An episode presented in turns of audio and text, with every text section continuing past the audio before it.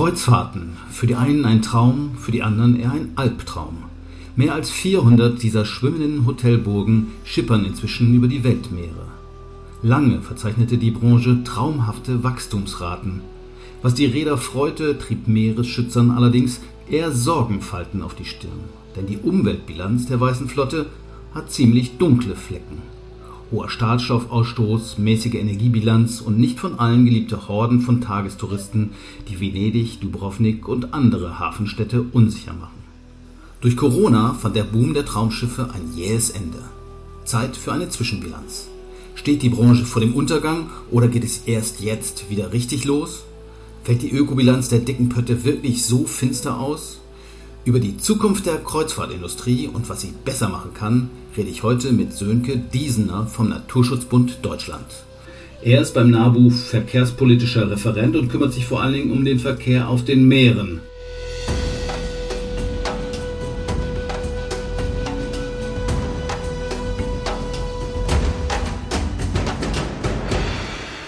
Hallo Sönke, schön, dass du Zeit gefunden hast. Vielen Dank für die Einladung. Ja, wie sieht's aus? Wann warst du das letzte Mal auf Kreuzfahrt? Ich bin noch nie auf Kreuzfahrt gewesen und werde es wahrscheinlich auch so schnell selber nicht fahren. Das Thema beschäftigt ja nun dich und den NABU schon seit langer Zeit. Was ist so der Auslöser dafür gewesen? Klar, es ist eine boomende Branche, aber was macht dem NABU da die größten Sorgen? Die größten Sorgen haben uns am Anfang tatsächlich die Emissionen in den Häfen gemacht. Die Kreuzfahrtschiffe sind ja ganz besondere Schiffe, die sehr nah an die Wohngebiete fahren, die Kreuzfahrtterminals direkt in den Städten haben.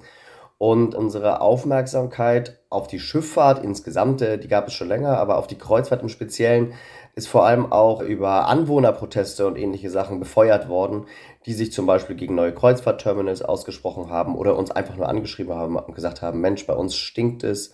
Wir haben hier die schwarzen Qualmwolken im Wohnzimmer, immer wenn ein Kreuzfahrtschiff hier bei uns am Terminal liegt die Anfragen kamen aus Norddeutschland, aber sogar aus Mittelmeerstädten zu uns. Und das war so der Anfang unserer Kreuzfahrtarbeit. Okay, ich habe auch neulich mal ein Interview gehört, ich glaube im Fernsehen war es, aus Warnemünde. Da sagte eine Imbissfrau, Besitzerin, sie freut sich zwar immer, wenn die Kreuzfahrer da sind, weil die kaufen dann ihre Pommes, aber es war zumindest früher so, dass man dann besser seine Wäsche nicht raushängt, weil eben so viel Schadstoffe ausgestoßen werden. Das ist ja wahrscheinlich vor allen Dingen Ruß und Schwefel oder worum handelt es sich da? Ruß auf jeden Fall ein großes Problem. Schwefeldioxid ist auch ein Problem, das allerdings durch die steigende Treibstoffqualität tatsächlich eines der wenigen Probleme ist, die effektiv angegangen worden ist in der Seefahrt in den letzten Jahren. Neben dem Ruß sind es natürlich die CO2-Emissionen, wobei das natürlich dem einzelnen Anwohner erst einmal nicht so sehr schadet. Dazu kommen aber auch Stickoxidemissionen zum Beispiel und die sind auch enorm hoch. Wir haben ja aus verschiedenen Städten in Deutschland gehört, dass es Dieselfahrverbote auf der Straße gegeben hat. Hätte man das so auch aufs Wasser anwenden können, hätte man längst auch die Durchfahrverbote für Schiffe anwenden müssen. Denn die Stickoxidbelastung zum Beispiel am Hamburger Hafen, die steht der am äh, berühmten Stuttgarter Neckartor in nichts nach. Ja, ich habe irgendwo gelesen, ein knappes Drittel steuert der Hamburger Hafen zu den Stickoxidemissionen der Hansestadt bei. Aber das sind natürlich nicht nur Kreuzfahrtschiffe, sondern das sind ja alle Schiffe zusammen. Das sind alle Schiffe zusammen, wobei das natürlich hochlokal dann doch anders ist. Also direkt an den Kreuzfahrtterminals, wer den Hamburger Hafen zum Beispiel kennt, der liegt ja im Süden von der Elbe, während die Wohngebiete, die direkt an die Elbe grenzen, im Norden liegen. Und nur die Kreuzfahrtterminals, äh, die sind auch am Nordufer der Elbe, genau dort, wo die Menschen wohnen. Ansonsten kommen dort eher nur sehr, sehr kleine Schiffe direkt ran. Gut, die Anwohner ist das eine, klar, die sind möglicherweise genervt von den Schadstoffen, aber meistens sind die ja auf hoher See. Das heißt, da kriegt man dann nicht so viel von den Abgasen, zumindest äh, in die aufgehängte Wäsche geblasen. Trotzdem ist es natürlich ein großes Problem. CO2 hast du gesagt. Das geht ja alles zurück auf die Treibstoffe letztendlich. Der NABU macht seit zehn Jahren ungefähr oder sogar noch länger ein sogenanntes Kreuzfahrer-Ranking. Ihr konzentriert euch dort vor allen Dingen auf die Treibstoffe der Schiffe, richtig? Ja und nein. Ähm, tatsächlich haben wir gestartet ja mit einem Luftschadstoffperspektive und haben dort wirklich, wirklich sehr im Detail genau geschaut, hat ein Schiff einen Partikelfilter, hat ein Schiff einen Katalysator und nutzt ein Schiff sauberere Treibstoffe.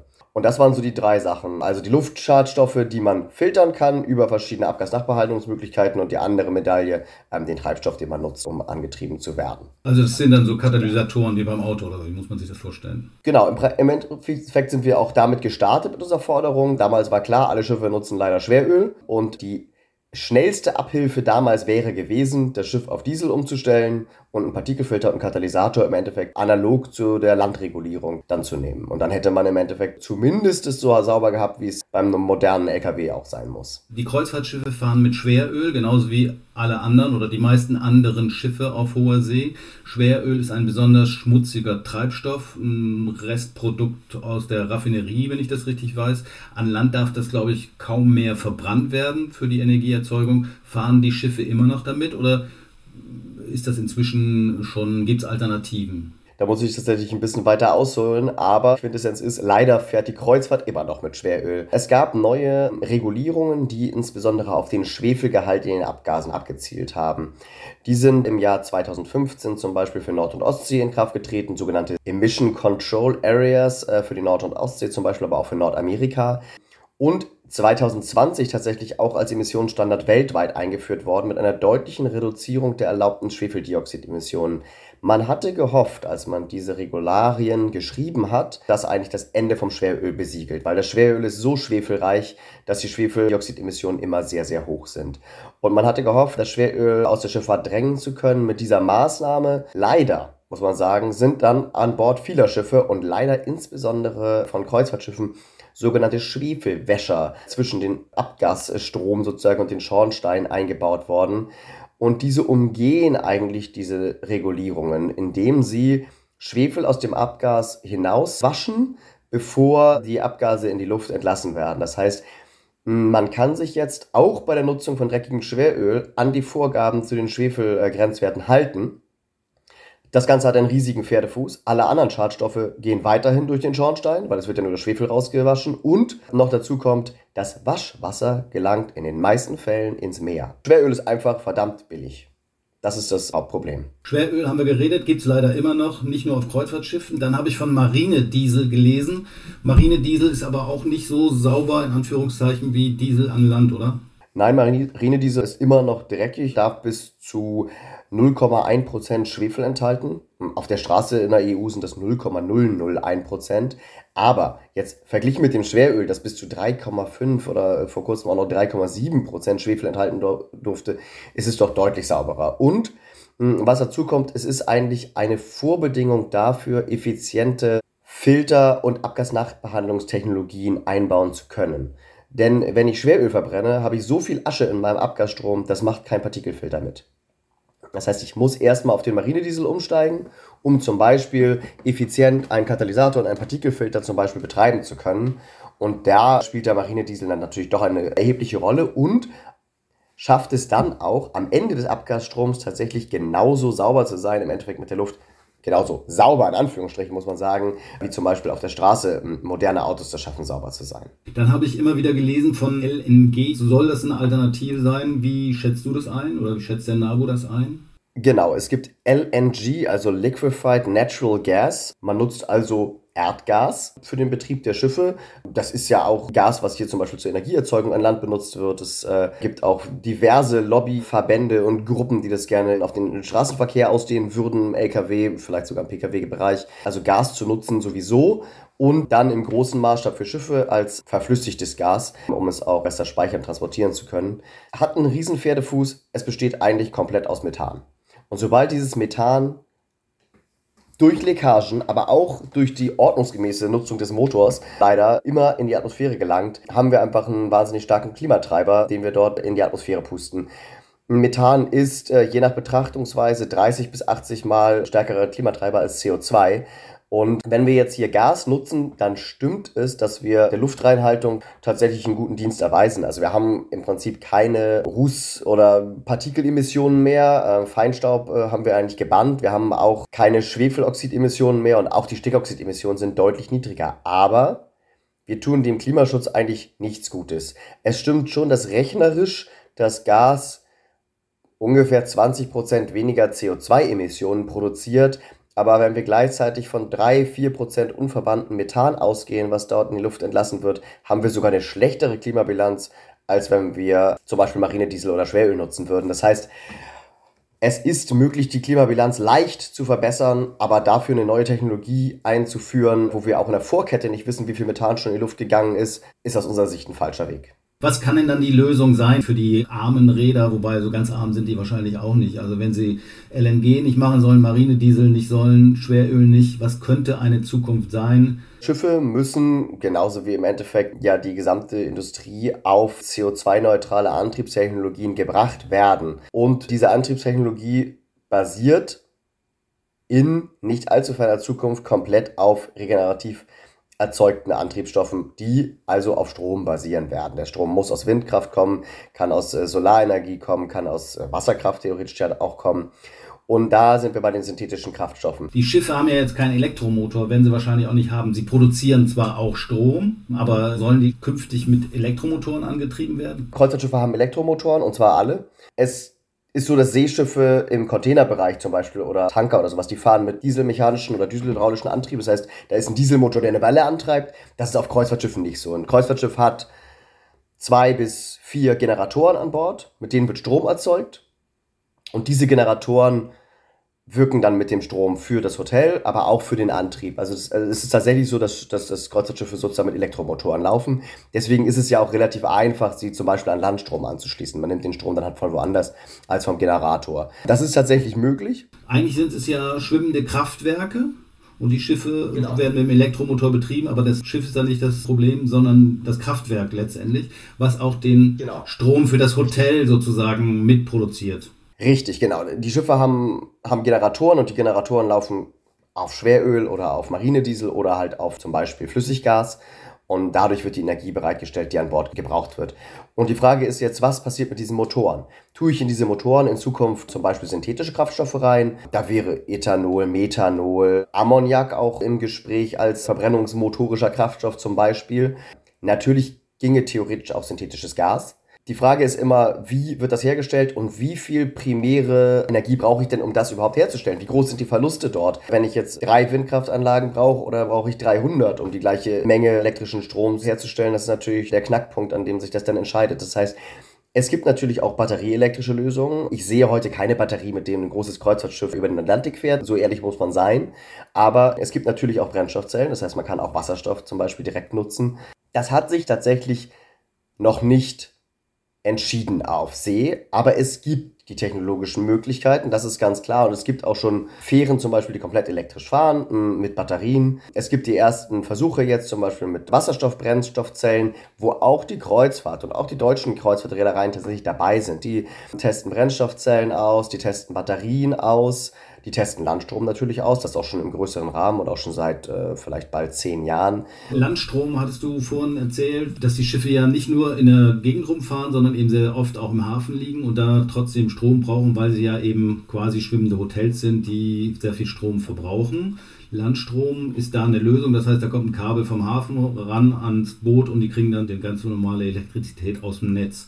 Äh, Problem dürfte sein, dass es nur ganz wenige Häfen gibt, die damit ausgestattet sind, oder? Es stimmt, dass es im Moment noch nicht so viele Häfen sind, aber da sind wir, würde ich jetzt schon behaupten, auf einem guten Weg. In Deutschland sind wir bei den großen Kreuzfahrthäfen in, ich würde sagen, wenigen Jahren so weit, dass alle Kreuzfahrthäfen Landstrom anbieten können. Noch nicht unbedingt an jedem Ter Terminal, aber in Hamburg läuft der Landstrom seit 2016 oder mindestens seit 2017. Er läuft jetzt seit diesem Jahr in Rostock-Warnemünde, er läuft in Kiel und er wird auch in Bremerhaven absehbar laufen. Äh, von daher das ist deutlich schneller gegangen, als der eine oder andere vielleicht gedacht hat, der dem auch Steine in den Weg legen wollte. Und die Europäische Union, um dann noch ein bisschen größer zu spannen, hat auch ganz klar da Vorgaben gemacht. Es muss Landstrom in allen europäischen Häfen absehbar geben. Aber nicht nur in Europa, sondern doch dann sicherlich auch weltweit. Ich meine, in der Karibik, weiß nicht, gibt es da Landstrom? Naja, Landstrom macht natürlich auch nur da Sinn, wo Strom zur Verfügung gestellt wird, der aus Quellen kommt, wo das sinnvoll ist. Aber zum Beispiel in Kalifornien gibt es schon ziemlich klare politische Vorgaben auch. Da gibt es nicht nur die Infrastruktur, sondern auch einen gesetzlichen Zwang, Landstrom abzunehmen. Zum Beispiel 50 Prozent der Schiffe einer Flotte müssen den Landstrom dort nehmen. Das passt jetzt nicht so gut für die Kreuzfahrtreedereien, aber die Containerschiffe, die zwischen den USA und Europa unterwegs sind, die werden in den USA an die Steigdose genommen und in Europa noch nicht. Und das hadert nicht so sehr an der Infrastruktur, sondern an den politischen Regeln, die dahinter stehen. Und das hat auch Hamburg ziemlich klar gesagt. Hamburg hat jetzt 78 Millionen äh, Euro investiert oder investiert noch in weitere Landstromanlagen. Und bei der Vorstellung dieser Pläne war am Ende auch gesagt worden, wir schauen uns das bis 2025 an. Und wenn das nicht genutzt wird, dann müssen wir auch an die Regulierung ran. Und das ist schon eine klare auch politische Ansage an die Kreuzfahrtreedereien, das dann auch anzunehmen. Muss man mal gucken, wie sich die Entwicklung dort vollzieht in den nächsten Jahren mit den Antrieben. Mal eine ganz romantische Frage. Wie sieht es denn eigentlich mit Segelschiffen aus? Gibt es auch äh, Kreuzfahrt-Segelschiffe oder sind die doch viel, viel kleiner? Es gibt Segelkreuzfahrtschiffe, die lassen sich an wenigen Händen abzählen und sind auch eher im Luxussegment unterwegs, also mit sehr, sehr wenigen Menschen an Bord, wo dann möglicherweise der einzelne Gast an Bord auch von der Klimabilanz gar nicht so gut unterwegs ist, auch wenn die Maschine deutlich weniger läuft, weil mal zwischendurch gesegelt wird. Also es gibt Pläne für moderne Segelkreuzfahrtschiffe im Moment, aber wir wissen jetzt noch nicht, wann da das erste wirkliche moderne Segelkreuzfahrtschiff vom Stapel läuft. Die großen Kreuzfahrtschiffe werden ja oft so verglichen mit Kleinstädten, was den Energieverbrauch angeht. Naja gut, also 5000 Passagiere ist noch keine Kleinstadt, aber der Energieverbrauch ist wohl doch relativ hoch. Kann man das sagen, dass man sozusagen den, die Umweltauswirkungen mit einer Kleinstadt vergleichen kann? Tatsächlich ist es so ein großes Kreuzfahrtschiff äh, mit 5000 Passagieren oder noch mehr und dazu ja auch nochmal äh, eine ganz schön große Crew. Das heißt, da sind zum Teil schon an die 10.000 Menschen an Bord. Hat einen Energiebedarf wie Lüneburg zum Beispiel mit 75.000 Einwohnern. Das ist schon äh, eine ganze Menge, dass dieser Strom, der dann erzeugt werden muss, auf Basis meistens von fossiler Energie. Mhm. Kleinstadt ist ein gutes Stichwort. Es wird ja nicht nur Energie gebraucht für den Betrieb einer solchen Kleinstadt oder eines solchen Hotels, sondern es fallen auch andere Probleme an oder die gelöst werden wollen. Also Beispiel Abfallmanagement, wo kommt das Essen her, Verpflegung, diese Dinge. Wie steht die Branche auf diesen Feldern da? Es gibt zum Glück, muss man sagen, auf See recht strikte Regelungen, was die Entsorgung von Abfällen angeht. Und bei den meisten Kreuzfahrtreedereien muss man sagen, glauben wir auch, dass sie sich an die Dinge halten auch dann, wenn sie außerhalb des überwachbaren Raumes sind. Es ist nun aber so, dass es natürlich einfach mengenmäßig dann doch so problematisch wird, dass es, äh, auch wenn es an sich nicht toxisch ist, nicht giftig ist, dann durch die Menge trotzdem zu Problemen führt. Wenn wir zum Beispiel die erlaubte Entsorgung von Bioabfällen auf offener See uns anschauen und überlegen, dass dort die Küchenabfälle von 10.000 Leuten abgelassen werden, dann führt das in einigen Regionen, und dort ist das nachgewiesen, zum Beispiel in der Karibik, wo es relativ warm ist, wo flache Gewässer sind, wo Lagunen sind, tatsächlich zu so Überdüngungsproblemen zum Beispiel. Das kann aber selbst in der Ostsee passieren. Die Ostsee ist jetzt auch kein Meer mit besonders großen äh, Strömungen und viel Wasseraustausch. Und wenn dort viel stattfindet und viel abgelassen wird, kann es zu großen Problemen führen. Es gibt auch immer wieder schwarze Schafe. Die US-Küstenwache hat zum Beispiel in den letzten Jahren Millionenstrafen gegen renommierte Reedereien auch verhängt, äh, weil es zum Beispiel dann so eine Magic Pipe gab, also ein Rohr, was eigentlich niemand kennen sollte, wo erhebliche Mengen auch ölhaltiger Abwässer ins Meer geleitet worden sind. Das gleiche gilt natürlich auch für Toilettenabwässer für Grauwasser, also ohne Toilette und das Schwarzwasser mit Toilette wenn eine Reederei, die wir mit Namen kennen, also solche wie TUI, AIDA, die Nordsee, die Ostseeküste abfahren, ich würde nicht meine Hand ins Feuer legen, aber ich würde sagen, wir können davon ausgehen, dass sie die Sachen an Land entsorgen. Die bringen das an Land, die bringen das am Hafen und es wird an Land gepumpt. Aber selbst die können bei der Überquerung des Atlantiks zum Beispiel, wenn sie ihre Schiffe im Herbst in die Karibik äh, verlegen, gar nicht die nötigen Mengen an Bord speichern, um alles an Bord zu lassen. Und dann gibt es noch die vielen, vielen anderen Anbieter, die Kreuzfahrten anbieten, kleinere Reedereien, die vielleicht dann eher die schwarzen Schafe der Branche sind, wo auch niemand so genau hinschaut. Da geht deutlich mehr über Bord. Ich würde jetzt nicht sagen, dass die illegale Dinge machen, das ist nämlich nicht illegal leider, zum Beispiel außerhalb der Küstenzone Bioabfälle oder Grauwasser abzulassen. Es ist erlaubt.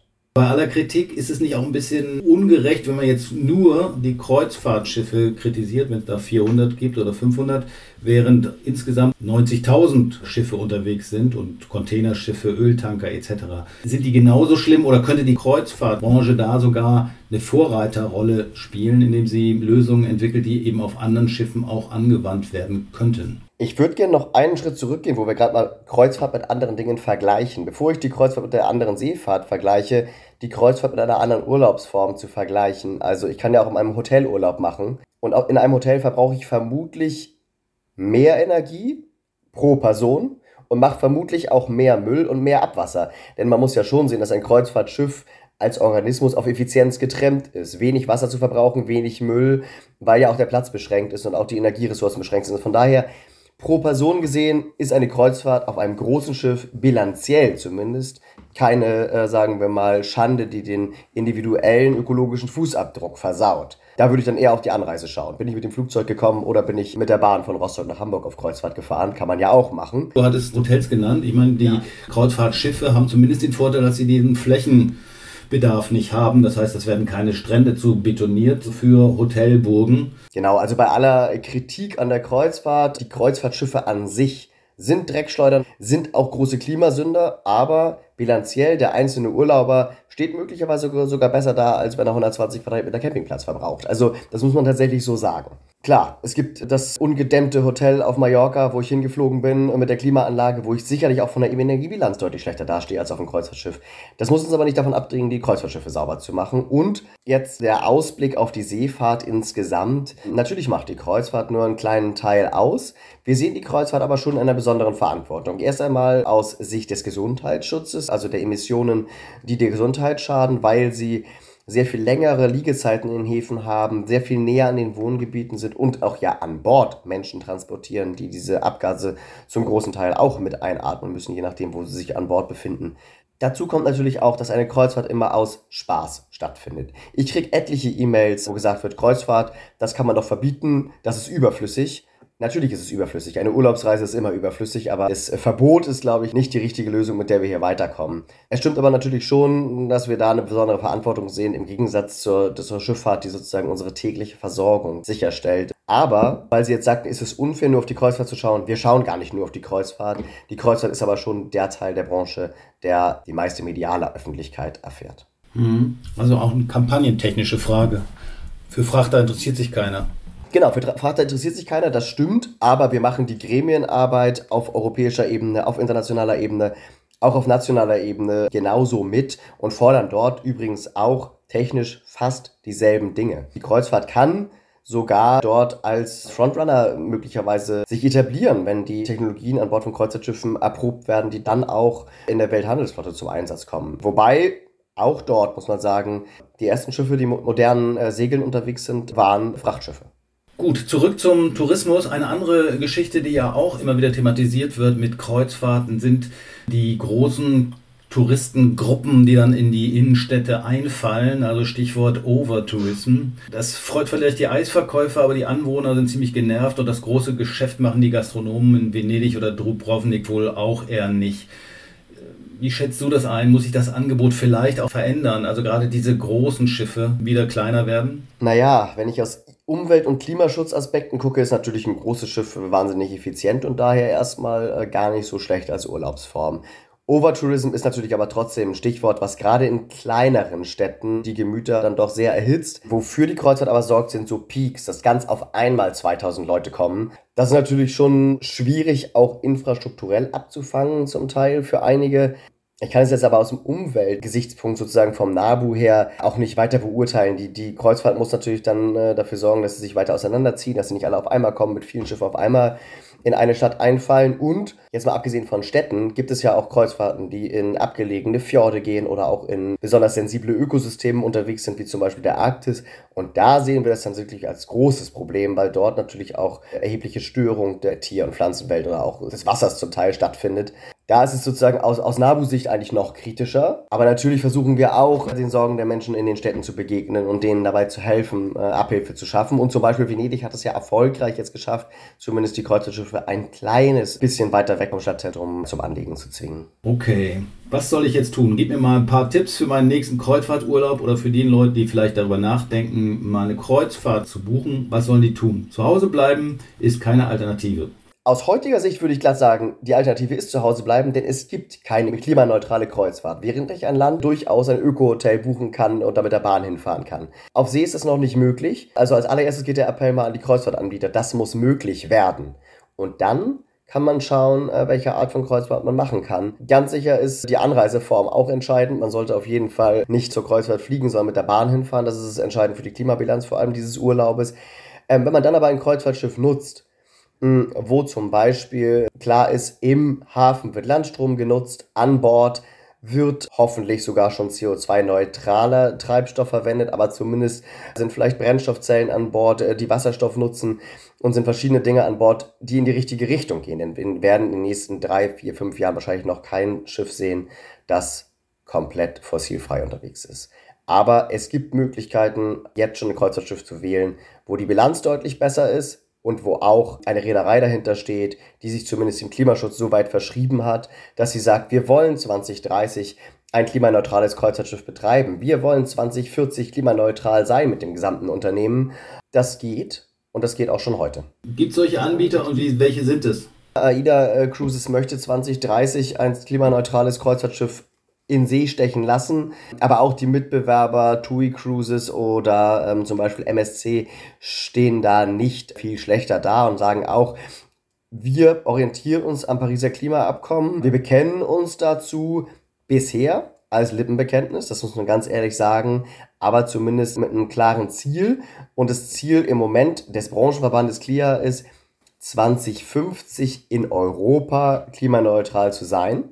Das sehen wir heute noch mit Skepsis, denn die Kreuzfahrt ist bisher nicht damit aufgefallen, dort besonderer Treiber zu sein. Bisher tatsächlich in Teilen auch Bremser, zum Beispiel weiterhin großer Schwerölnutzer, während andere Branchenteile schon längst auf Marinediesel umgestellt sind. Das muss natürlich auch mit Wahrheit gefüllt werden, diese Ankündigung. Aber es gibt die Ankündigung und, wie ich gerade schon erwähnt habe, im Kleinen auch schon erste Schritte. Also es wird in diesem Jahr 2021 die erste Brennstoffzelle an Bord eines Kreuzfahrtschiffes von AIDA getestet werden. Das heißt, die technischen Vorbereitungen in Richtung ähm, klimaneutraler Schiffsbetrieb werden jetzt gemacht und das machen bestimmte Reedereien und natürlich kann man sich entscheiden, bei denen zu buchen.